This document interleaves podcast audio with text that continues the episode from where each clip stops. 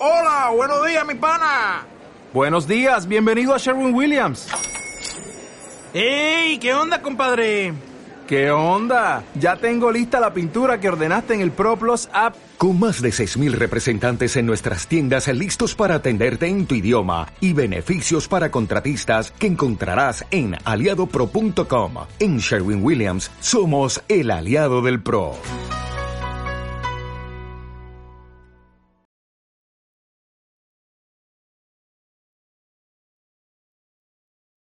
Las matemáticas son el lenguaje en el que Dios ha escrito el universo. El poder de los números con Telly Cunningham. Los secretos de la numerología a tu alcance. Cumple con tu destino. Forja un exitoso camino de vida. Libérate. Usa a tu favor los dones que el universo te brindó. Comparte con Telly Cunningham tus números de vida y permite que ella te ayude a forjar un mañana exitoso. Todos los jueves en punto de las 5 de la tarde. Aquí en Om Radio. Hola, buenas tardes amigos. Eh, un, en un programa más de El Poder de los Números, hoy en ausencia de nuestra amiga Telly Cunningham, estamos acá, pero estamos con unos grandes invitados, el doctor Alfonso y el doctor Hugo. Bienvenidos. Hola, gracias. Bueno, un placer estar compartiendo con ustedes. Un saludo a nuestra querida Telly. Así a es. andar muy, muy apurada, eh, cambiando de aire y un sinfín de cosas, ¿no? Pero bueno, eh, afortunadamente estamos tomando esta esta parte del programa donde ya la vez pasada en el, bueno, el programa anterior querían que habláramos sobre, sobre estrés y bueno, es el tema de hoy es ansiedad. Vamos a hablar sobre cómo se va vinculando con el estrés hasta llegar a grados de ansiedad y todo esto. Así es, Uf. pues nuevamente gracias a- a- Bienvenido. a- por la invitación a este gran programa. Igual le, le mandamos a, saludos a Teli donde, donde se encuentre en estos momentos. Sé que está este, al pendiente de, de todo esto. Y efectivamente, pues bueno, esta, en esta ocasión ah, seguiremos hablando de temas que tienen que ver con la psicología, que tienen que ver con la mente, con los problemas humanos, ¿no? Así Sí. es. Así es. Pues bueno, a ver, ¿quién me gusta empezar a decir qué es ansiedad? bueno. ¿O qué es Va- estrés? va- ¿O cómo- vamos a cómo con- empezamos a con- desmenuzar? Vamos a empezar a hablar sobre esa parte tan fundamental. Normalmente llevamos una vida muy ajetreada, una vida de mucho impacto, eh, mucha prisa, desesperadamente desorbitada, por decirlo de alguna forma. Llegamos tarde, ¿no? Y Ah, nos no. habituamos. Así Y, y suele no nos suceder. vamos dando cuenta y ahorita andamos con cambios de conducta, cambios de estado de ánimo, andamos muy fatigados, em, con mucho sueño, con dificultad de dormir, nos, brincan un- nos brinca un ojo que se llama fasciculaciones oculares, nos brinca un dedo, de repente nos brinca el labio, todo eso se llama fasciculaciones. Las manos. Las manos nos, nos tiemblan o empezamos a sudar profusamente o de repente no sé por qué, pero tengo ganas de estar come come come a cada rato. Eh, y nos vamos llenando una serie de cosas que se llaman estrés, poco a poco, ¿no? Eh, la espalda dolorosa, no puedo dormir un poco, pero aún hasta ese momento no limita mi actuar sobre la vida. Sí, por eso es que hasta ahí es estrés. Si me altera, me empieza a generar una serie de estragos que muchos no le prestan atención porque, bueno, es lo normal. Ah, Oye, ¿cómo estás? Eh, Bien, me brinca todo, pero es lo normal, ¿no? O al menos creemos que eso es lo normal, Así es. ¿no? Pero en realidad, pues no, ya no estamos alterando, ¿no, amigo? Eh, es- exactamente, llega un momento en que las situaciones van sobrepasando nuestro umbral, Así es. Y, y cuando van sobrepasando este umbral, pues bueno, se va viendo reflejado en diversos este, aspectos. Por ejemplo, puede ser, como ya lo mencionó, en el cuerpo, ¿sí? En estos dolores de cabeza, eh, en, los tics nerviosos, ¿sí? Eh, en conductas como la, ingesta de comida compulsiva, eh, entre, otros, entre otros diversos. Pero bueno, es cuando este umbral de, del estrés va, va, va sobrepasando nuestras capacidades de asimilarlo. Sí, y, y miren, estamos acostumbrados a trabajar jornadas muy largas. O sea, también nosotros te- tendemos a meternos en ciertas dinámicas. Sí, Eh, no organizamos los tiempos, tenemos que andar a las carreras, eh, le enseñamos a los hijos así a dejarlo todo para después. Por ejemplo, un niño en la, en la mañana anda a las carreras porque no arregló su- sus útiles en la noche, su uniforme en la noche. Ya desde ahí le empezamos a inyectar un poco de estrés. Eh, por ejemplo, no organizamos el tiempo de tal forma que tengo que correr de un lado a otro cuando pude haberlo hecho con anticipadamente, ¿no? Organizar.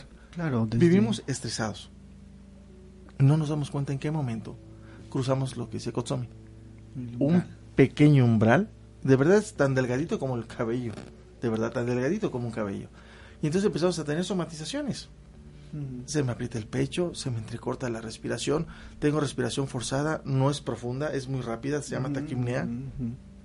Se me aprieta el, el pecho, muchos dicen, es que mm, es como si fuera a dar un infarto o me falta es. el aire, el diafragma se, se queda todo tenso, por eso hay una respiración entrecortada, empieza a haber una sudoración profusa, me sudan las manos, me sudan los pies, empezamos a tener pesadez en la nuca, empezamos a tener eh, sequedad en la boca, en ocasiones hay una sensación de mareo que llega a algo llamado lipotimia, que es una sensación de desvanecimiento por lo general, y poco a poco se empieza a complicar.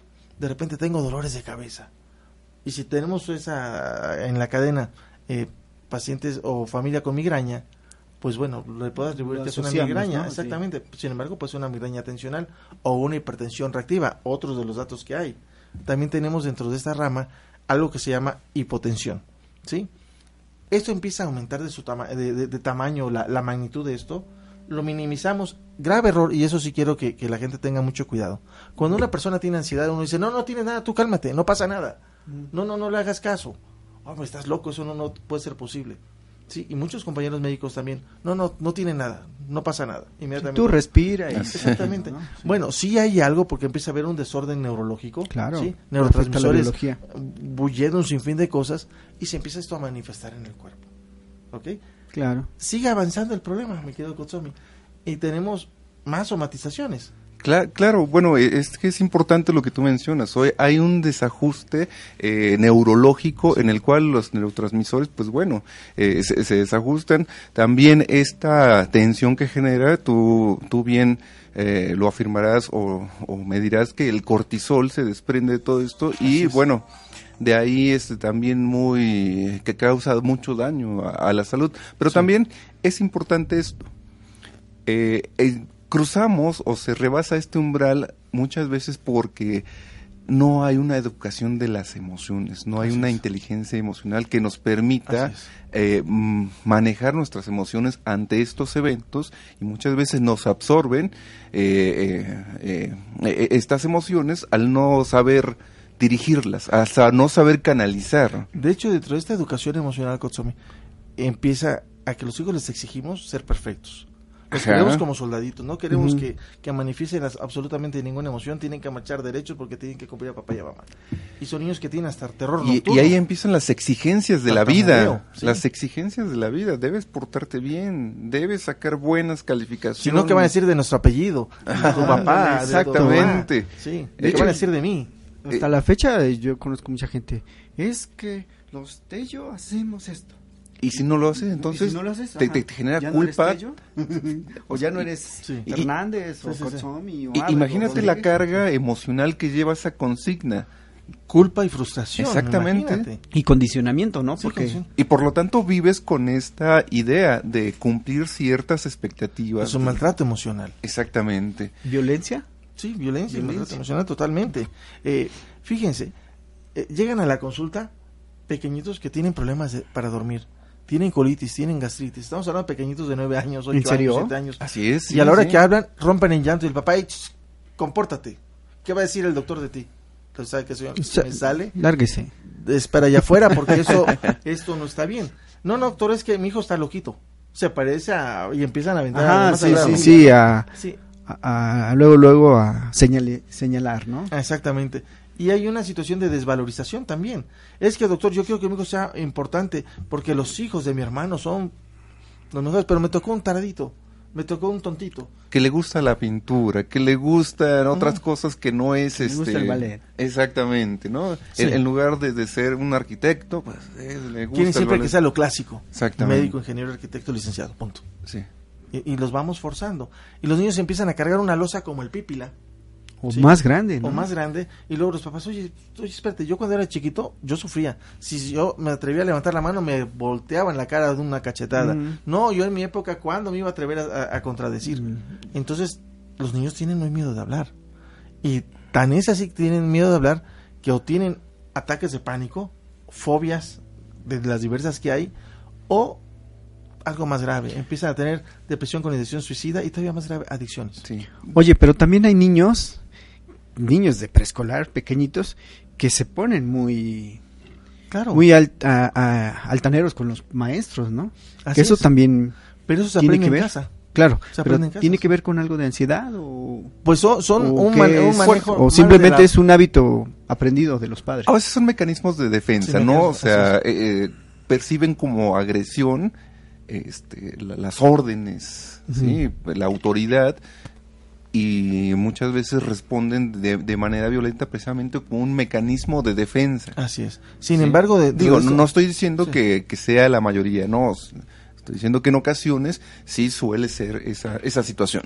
Sí, sí, de hecho, eh, tenemos esta parte donde el niño hace berrinche por todo, contesta mal a los, a los maestros y se pone a revisar en esta entrevista y nos damos cuenta que la dinámica entre papá y mamá es de pura lucha de, de poder. pelea. Así es. y de descalificar y, y en ocasiones no es que mi papá me trajo aquí y dijo a ver si este tarado sabe lo componerme así me lo han llegado a decir o es que dice que la maestra no sirve que no sabe que no le haga caso entonces en qué estamos metiendo a los niños sí ven qué situaciones se han presentado en el país por desgracia espero que no haya más pero Claro. estamos metiéndonos en una dinámica desgastante a nivel emocional que estamos sembrando en ellos un futuro niño o adulto ansioso y dentro de, dentro de otras cosas porque al rato obsesivo compulsivo trastornos de Adicciones, personalidad, adicciones. y un sinfín de factores no que es lo más común ahora, ¿no? Sí, Las adicciones. Y, y bueno, Sí. este, así, así, por ejemplo, eh, estas situaciones de cumplir ciertas eh, expectativas y tienes, y, y sobre todo esta consigna de el tienes que, pues bueno, O debes que, ¿no? el, tienes que, el debes que, pues se ve muy, muy reflejado en esta competencia absurda, ¿no? Sí. Donde a veces en el propio internet, en Facebook, en las redes sociales, compiten por sobresalir en algo que es totalmente absurdo, que no lleva a nada, ¿no? Así y es. así los niños están, eh, este, los niños, los jóvenes, incluso los adultos están ahí, eh, este, Atrapados en ese estrés. est- en el estrés de las redes, por ejemplo, es un ejemplo, Fíjate, nos hemos ido a los extremos. Hubo una época en la cual a los hijos se les saturó de actividades, salían de la escuela, vete a inglés, vete a francés, vete a alemán, vete a nadar, vete al karate, vete a bla, bla, bla, bla, y llegaban a las 8 de la noche, 1 de la noche a su casa, hay que hacer la tarea. Ya pusiste tu uniforme, ya Eh, hiciste tu tarea. Exactamente, y aparte ¿no? un sinfín de cosas y el niño se duerme en la mesa. Oye, pero ¿por qué? Y empiezan a forzarlos.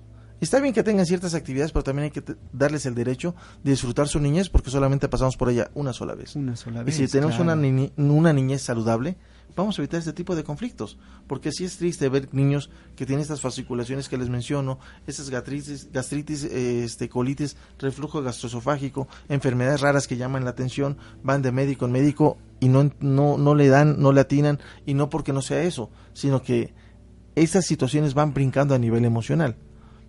¿Qué sucede cuando les brindamos tantita atención a los niños? Esta situación cambia. Sí, de entrada, sus cinco minutos, ¿no? Sí. Se puede decir, pero de tiempo de calidad, de tiempo de amor, de tiempo de atención. Con Así. eso ahí empieza a cambiar, ¿no, amigo? Así es, o sea, el, eh, el poder canalizar la, la energía, el poder conocer las emociones, eh, bien lo, lo refieres, ¿no? O sea, empieza con esta guía de los padres, ¿sí? Son ellos quien van estructurando este estrés, ¿sí? Eh, eh, Este estrés en los niños, entonces ellos encuentran eh, en los padres el ejemplo, por ejemplo, de, pues, de tranquilizarse, de relajarse. Mencionaban algunos papás, bueno, doctor, usted dice que eso es sencillo, pero ¿cómo lo vamos a hacer? Entonces los paso a ellos después solitos y empezamos a platicar cómo es la dinámica de convivencia primero entre ellos, porque es lo que les están mostrando a los hijos. ¿Cómo manejan ellos sus frustraciones? ¿Cómo es la exigencia? ¿Cómo es el diálogo con los hijos? Porque si es, es a gritos, a sombrerazos, a golpes y, e insultos, estamos sembrando cosas equivocadas en los menores. Claro. Los volvemos hiperreactivos y los volvemos hiperagresivos. ¿sí? Entonces tenemos que empezar a promover el diálogo con los menores. Pero hay que, importa- hay- hay que recordar algo que es muy importante.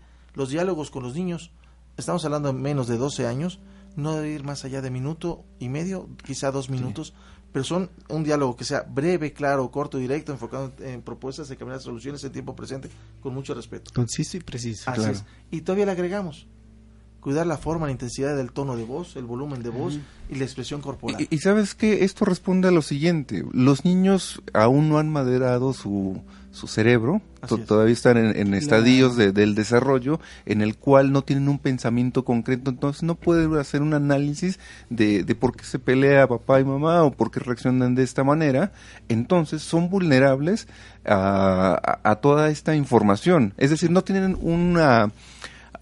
Su, sen- su sentido crítico como para decir esto no es mío, Así es. ¿sí? Claro. Entonces, todas estas recomendaciones que nos hace eh, el doctor Alfonso va encaminado a eso, de que ellos necesitan este tipo de cuidado, esta forma de hacer las cosas precisamente para protegerlos, para que no se convierta en este estrés. Eh, eh, me ha tocado igual en el consultorio que los niños se sienten culpables de la separación de los padres. Es Se, siente, se sienten también. culpables de los problemas de casa, precisamente porque...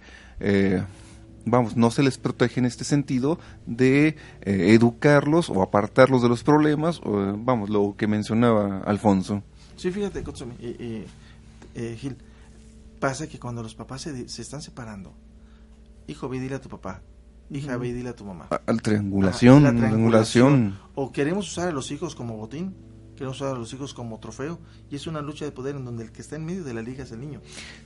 Ima- eh, ima- imagínate en una separación que le digan al niño, debes que decidir con quién te vas. Sí, o sea, o sea, claro. no, o sea, no, no es una decisión, es- es- es- o sea, está dividiendo su amor, se está dividiendo él. Si, si elige uno, está traicionando, fractura está, tra- está traicionando al otro. Y, y- y eso que estás mencionando, cuando tienen que elegir nada más por los papás. Pero ¿qué pasa cuando el mismo juez dice, te vas con fulano y ya habían decidido que se iba con Perengano? O sea, falta un- humanizar un poquito mucho, muchas situaciones Bien, por ahí. pe- pero este es un ejemplo, eh, lo que estamos hablando de los niños, de estas situaciones que llevan al estrés, que llevan a, a- Sí, a, a que genere una cierta a- psicosis. a una- la ansiedad, al estrés, exactamente. Ya ves cómo están ahorita, ven cómo están ahorita los comerciales de, de las adicciones. Eh, escucha a tu hijo en todos los aspectos, ajá. siéntelo, Míralo, siéntelo. todo esto. ¿Por qué? Porque no hay una vinculación ya padres-hijos como, como la había... Como tal, ¿no? Ah, como, como antes. Eh, lo estamos dejando a la deriva con tabletas y un sinfín de cosas. Eh, no hay una convivencia real con los hijos. Se ha perdido toda esa parte. Tenemos que rescatar eso porque los niños necesitan, primeramente, sentirse amados, valorados, incluidos, aceptados, respetados y, y- y ese amor de, de- de los padres que los tiene que cobijar todo el tiempo. No importa, no importa que hay problema entre papá y mamá, ellos no tienen la culpa a los niños, Ok. en ningún aspecto. Alguna vez hace mucho, pero mucho tiempo, escuché algo que, que, que con el tiempo le, le he dado la razón. Eh, se dice que los niños no se mueren de hambre, se mueren pero por falta Sí. de amor. Por falta de amor, exactamente. Eh, digo, es una manera de expresar ¿no? la, la, la importancia del amor eh, de los niños. De, bueno, eh, y de todas maneras, este, si a lo mejor los padres están teniendo ese estrés y como dicen, lo están reflejando en el hijo, ¿no? Pero, este, ¿cómo manejarían los padres ese estrés? Bueno, ¿Cómo eh, lo gestionan? La, contención, la canalización, ¿cómo sería? ¿Te sí. refieres? Ok. Sí. Eh, Eh, eh, bueno, ¿cómo manejar los hijos? O los padres, la- el, el estrés de los hijos. Más bien, los padres tienen que gestionar primero su, Ah, su bueno, tienen ansiedad gestionar su ansiedad. para que ya en automático sanan a los, Los hijos. padres o tienen los- que revisar cuál es su situación emocional. Tienen que revisar y prestar atención al diálogo que mantienen primero con ellos mismos, con la pareja y después con la familia. Claro. Si nos damos cuenta que algo no está bien, tenemos que acudir inevitablemente a un profesional. Porque muchos, no, no, eso no sirve, no, no, no, me, no me ayuda. No estoy loco. No estoy loco. Sí, y ya sí, hasta que pues, está de, de veras mal el asunto, está nos los loco. llevan. Porque el hijo hizo mutismo selectivo, eh, de repente hizo un brote psicótico, de repente hizo una despersonalización, despe- de repente hizo un ataque de pánico, o simplemente un niño con conductas disruptivas en el aula. ¿Y, y qué está sucediendo? El niño está manifestando lo que está mal en casa.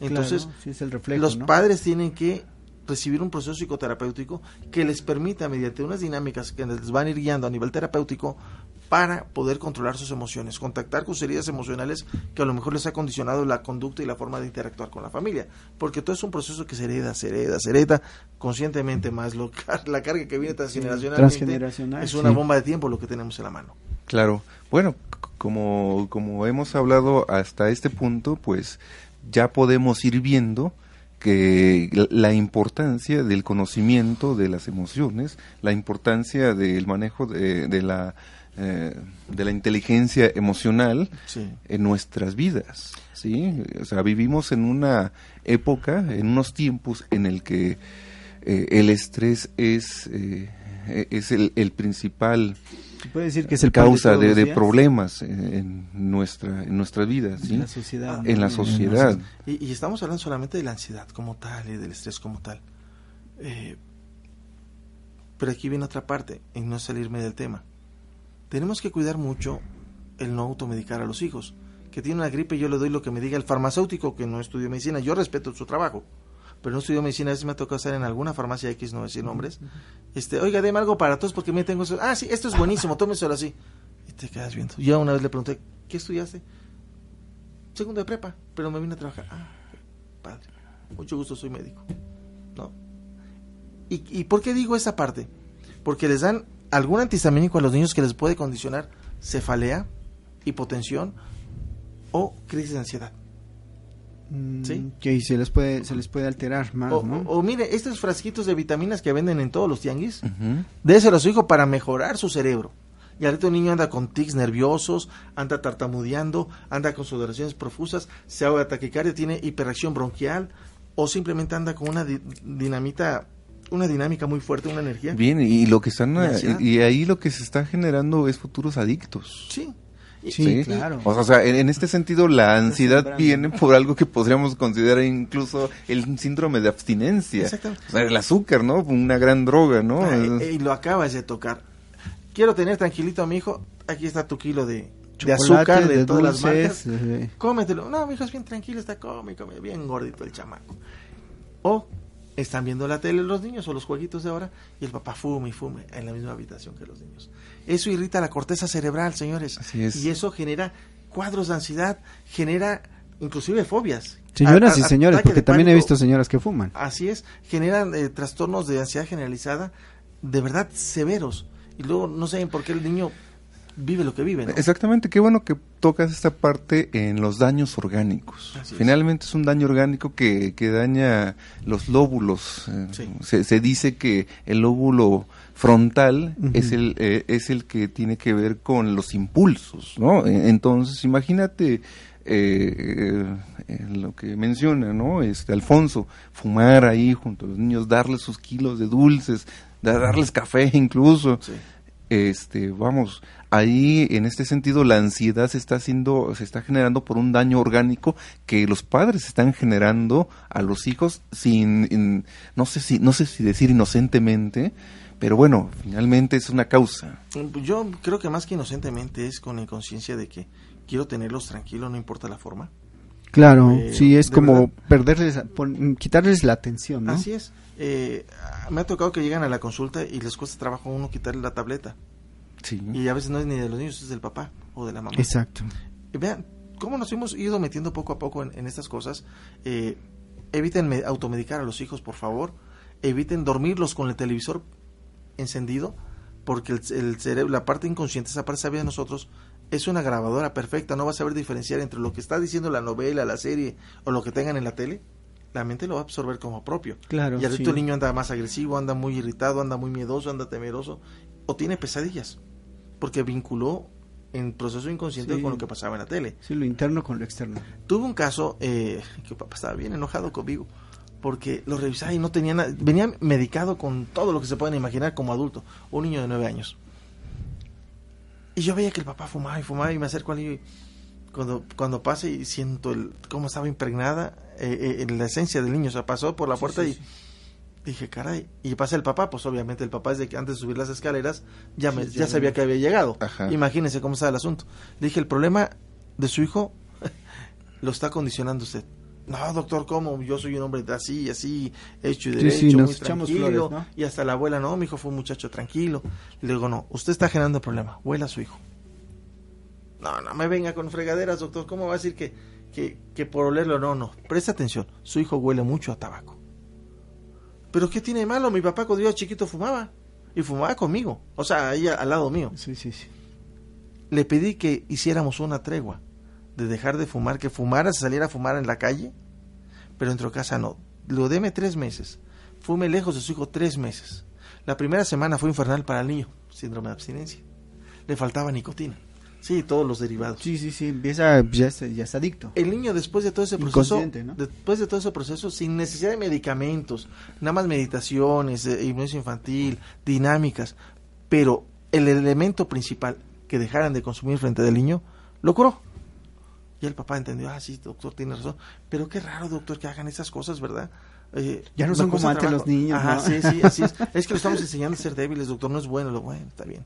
Pero ahí está un caso. Al final de cuentas su sencillo. percepción del señor, ¿no? Así es. y casualmente muy errónea. Y ahí va otra. De hablando de eh, ya está ansiedad infantil. Se van los niños a la escuela y te tomas tu licuadote de chocomil con un huevito y a veces le ponen plátano y para que Azuquita. azuquita morena, pues le agrego una cucharadita de miel de colmena.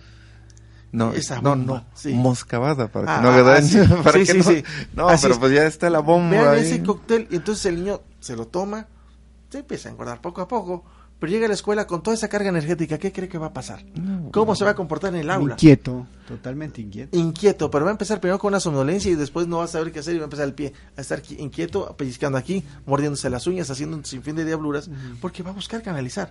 ¿Por qué primero es- es somnoliento? Porque hay una- algo que se conoce como marea cetónica, que está circulando todas las acetonas del proceso metabólico Sí, de es los como su proceso de adaptación Exactamente. del cuerpo, Y entonces lo, lo aletarga. Pero después de eso, agárrenlo. De verdad que agárrenlo, porque no van a saber ni por qué. Y es otra parte tan sencilla. Se revisa, por eso es importante la- acudir con profesionales, Claro. porque revisamos todas las probables etiologías o causas, y entonces decimos, ¿sabe qué es esto?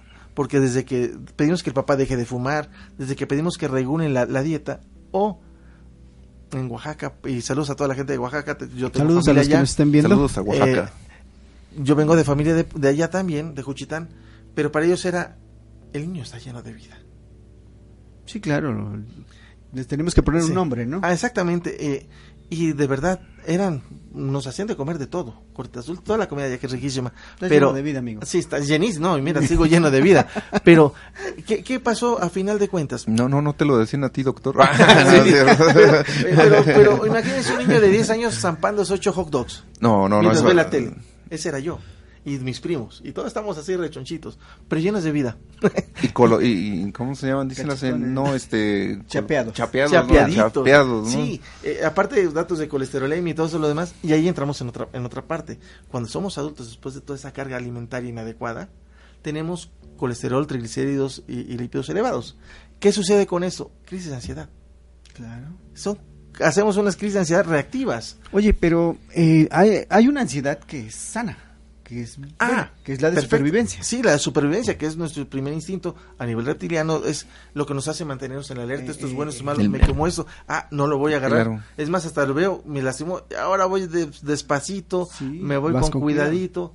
Y es eso, es el instinto de supervivencia. Eh, eh, sí, para también hacer esa diferencia, ¿no? Sí, así es. Ya de ahí ya partimos sobre la otra. De, A- a- hablamos de, la ansiedad ya- patológica cuando son extrema. sentimientos desbordados, eh, son eh, de pensamientos caóticos o catastróficos, sensaciones premonitorias totalmente que van más allá de, de lo normal y que generan estragos en la, en la vida social del individuo. No importa la edad. Vamos a enviar saludos aquí a las, a las, las personas que nos están viendo, a Sat Suk Suk, a Mari Flores. Mari Flores, buenas tardes. Hola, a Gaby. Goire, que siempre nos sigue. también. Saludos, saludos. Saludos a Gaby. Saludos, Erika Gaby. Narváez, muy interesante. Em, ¿Y quién es más? A Laura Sanz. También saludos, muy interesante. Más programas para aprender. Ok, pues seguimos esperando sus sugerencias también. Tenemos todavía más, más Así es, programas. tenemos todo, todo un menú Sí. de, de todo esto. Eh, eh, de verdad agradecemos mucho a Teli que nos dio esta oportunidad Así de, es. de estar aquí. Mm. Esperemos te encuentres muy bien, Teli. Eh, un abrazo donde quiera que te encuentres. Y pues bueno, estamos aquí tomando la estafeta que nos permitió Que nos dejó eh, un exactamente, ratito. un ratitito. Y pues bueno, vamos a, a- a estar, es como siempre, la, la mejor intención del programa es llevarles algo que les informe, que los retroalimente y que sea de gran utilidad para su vida cotidiana. Exacto, a eso iba, ¿no? Que se pueda ir aplicando en la vida diaria, ¿no? Que nos observemos en qué momento ya estamos pasando esa línea que tú nos dices, ese umbral, y Así. decir, uff, ya estoy en ansiedad, ¿no? Claro, claro, como bien lo, lo mencionábamos ya en, en- en el transcurso de esta charla, pues la etiología de, de la ansiedad de estos padecimientos, pues es eh, multi, eh, vamos, tiene diversos factores, ¿no? Eh, igual to- toquemos un poco esta parte de cómo enfrentamos la vida, Ok. ¿sí? Sí. que también es un motivo de, de ansiedad. Muchas veces las personas necesitan de otras personas para poder funcionar, para estar bien. Y si no tienen a alguien que los apoye, alguien que, que los guíe, también entran en esta... la aprobación en todo momento. Exactamente. Eh, hemos hablado, por ejemplo, anoche, en, en otro Mm, programa, sí. platicamos sobre estas heridas emocionales que van generando este tipo de conflictos o apegos, eh, que condicionan a la larga, si no se cumple algo que esperamos, nos hace sentir desprotegidos, descobijados, y empezamos a tener una ansiedad de tipo reactivo, algo no está bien, y no quiero dar los pasos. eh, Sí, sí, sí. Y, esto, y esto lo menciono por lo siguiente. Hemos mencionado algunos aspectos de lo que genera ansiedad. Entonces, eh, a los a quienes nos escuchen, este, este, no vayan a decir, ah, entonces mi ansiedad responde a que tengo un daño orgánico en el lóbulo frontal. No. No, no, no, no, no necesario, no. No, o sea, o sea, también hay otros factores como los que estamos mencionando, que son los trastornos del apego. ¿no? así es. que estos finalmente nos llevan a, a, a la idea de, necesitar a alguien, de estar junto a alguien, y si no está ese alguien o alguien, porque finalmente nada más cumple una función, entonces las personas suelen entrar en estas crisis de ansiedad. Así es. Y, y miren, todo, todo esto que estamos platicando es para que vayamos tomando conciencia de que no nada más es, tiene ansiedad, le doy tal medicamento. No. Tenemos que ir revisando con el profesional eh, que va a ir escudriñando toda la psique, que le va a permitir encontrar cuál es de todas es la causa.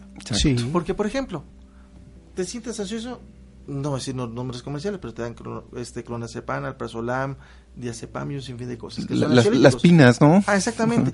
Pero ¿qué tenemos? S- Hay efectos idiosincráticos, así se conoce, donde el efecto esperado para calmar la ansiedad no se da. Incrementa las crisis ansiosas y lo sumerge en otro tipo de dinámicas adictivas, por decir algo. ¿Por qué se da esto? ¿Por qué?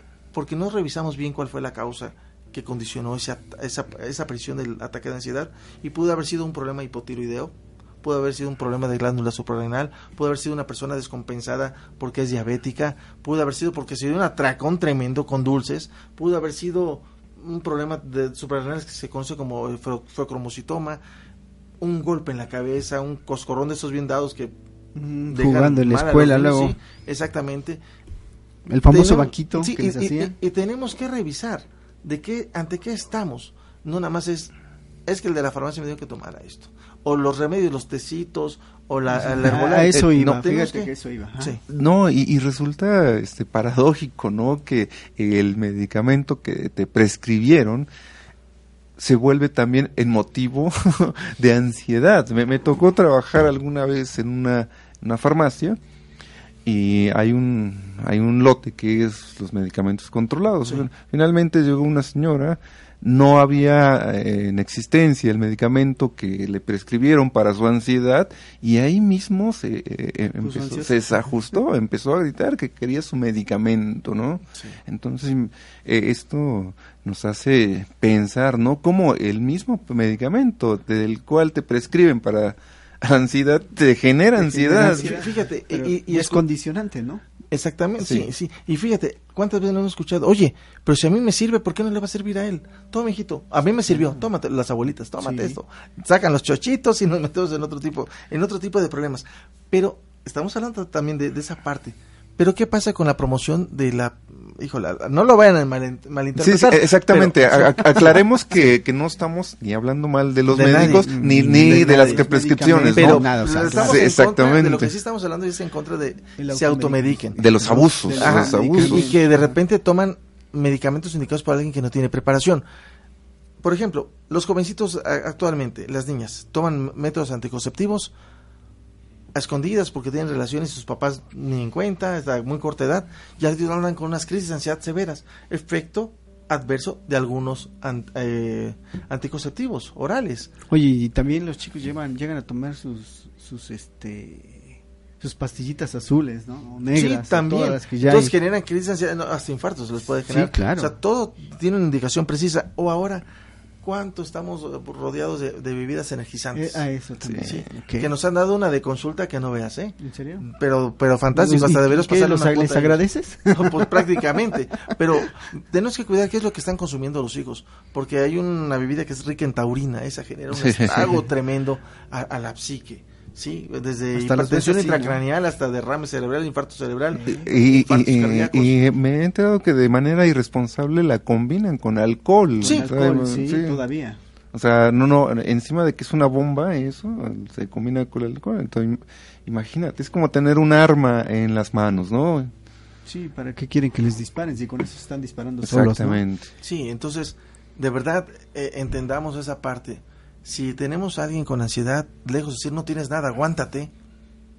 No, vamos a, a- a pedirte que vayas con un especialista que te sepa guiar y la familia tiene que acompañar y hacer equipo con el especialista porque también tenemos otra parte.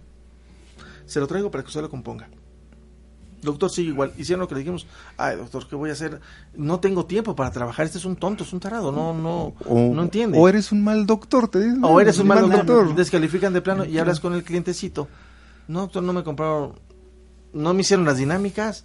eh, usted encargó que comprara un libro, usted encargó a lo mejor un tal medicamento para el problema que trae.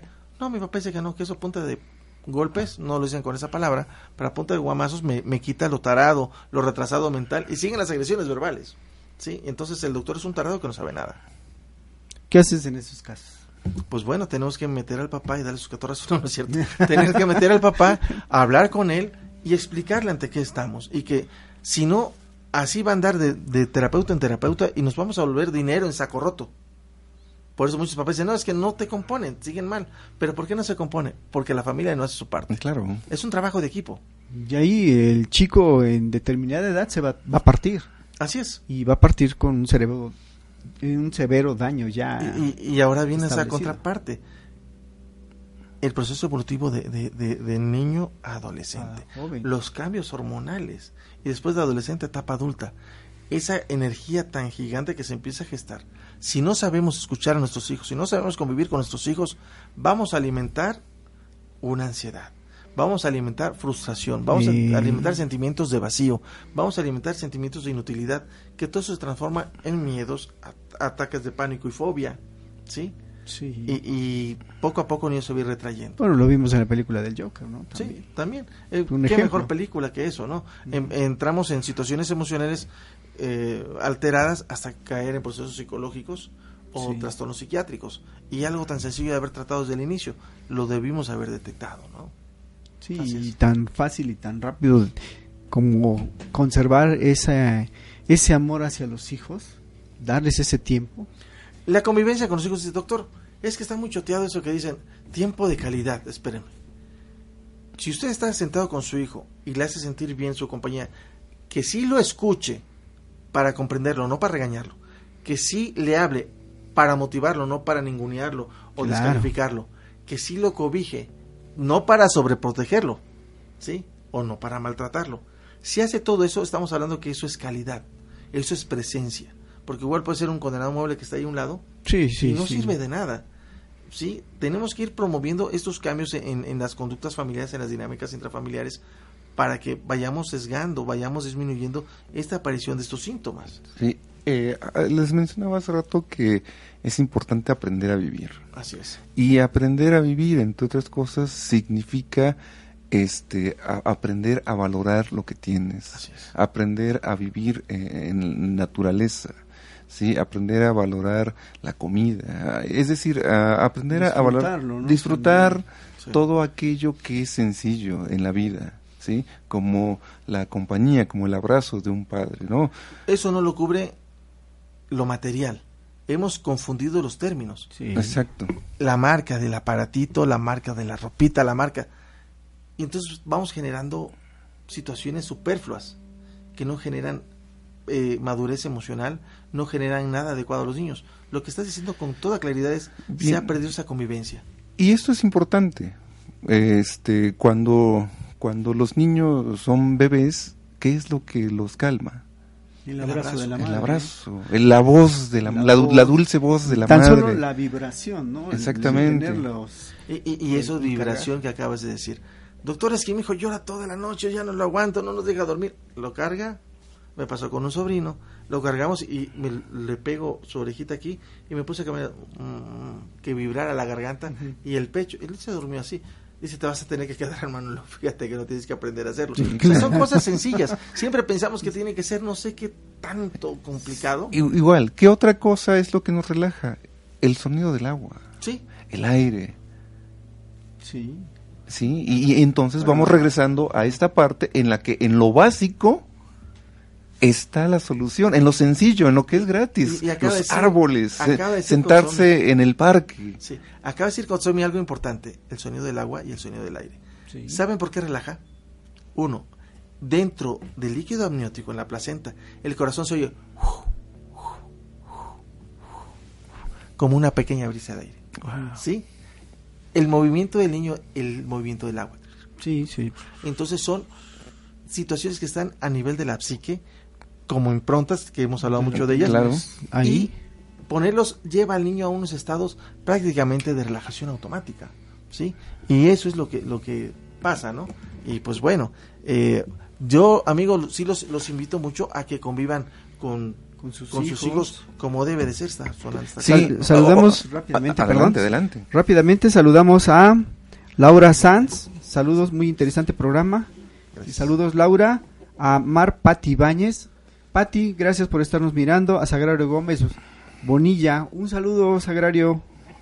A Guadalupe, Guadalupe Martínez. También un saludo a, a ella que nos está mirando. Amigos, ya nos quedan pocos minutos de programa. Pues yo quiero Este- recordar mucho esta parte, Gil, que vamos a estar eh, 15 y 16 en Sportway, Así en la es. Expo Familia. No dejen de acudir, es, uh, son charlas terapéuticas, son talleres eh, terapéuticos, les van a permitir. Y pues yo comentarles que tenemos este congreso en la ciudad de Acapulco Guerrero del 2 al 5 de julio, los esperamos, están las páginas. Eh, ¿En dónde te podemos localizar, Hugo? Claro que sí, pueden, este, información a Educación Continua Dodge, esa es la página de Facebook, ahí podemos estar en contacto, o a un WhatsApp al 2228 950603, ahí con tu de confianza eh, les estaré respondiendo. Así es. El mío es Alfonso Rodríguez Ábrego eh, y el otro es Dodge como, como tal. Eh, estamos para servirle, Hugo Kotsomi, un servidor, y también aquí mi querido Gil, que es Ahí parte de- también de, andamos. Somos parte de, de ese equipo que se ha ido eh, sumando y creciendo. Y bueno, para consultas, eh, estoy en el 22, 26, 53, 21, 67. Me encuentro en Atoyac 21, Colonia La Paz, en un centro llamado ARPSI. A mí síganme en Facebook como Gil Tello con Y, Gil con Y, Gil Tello, y en Instagram también, en Twitter como Gil Misterio. Amigos, pues no sé qué, qué este, qué algo, un consejo rápido que les Pues, podamos dar aquí a los papás. Promover Hugo. la armonía y las dinámicas con los hijos. Ah, Escuchemos ujú, sintiéndolos. claro. veámoslos, escuchándolos. Y a final de cuentas aprendamos a abrazar y acompañar a nuestros hijos. Pues mi, mi, mi idea sería la que les he compartido, regresar a lo básico. A la esencia de la vida.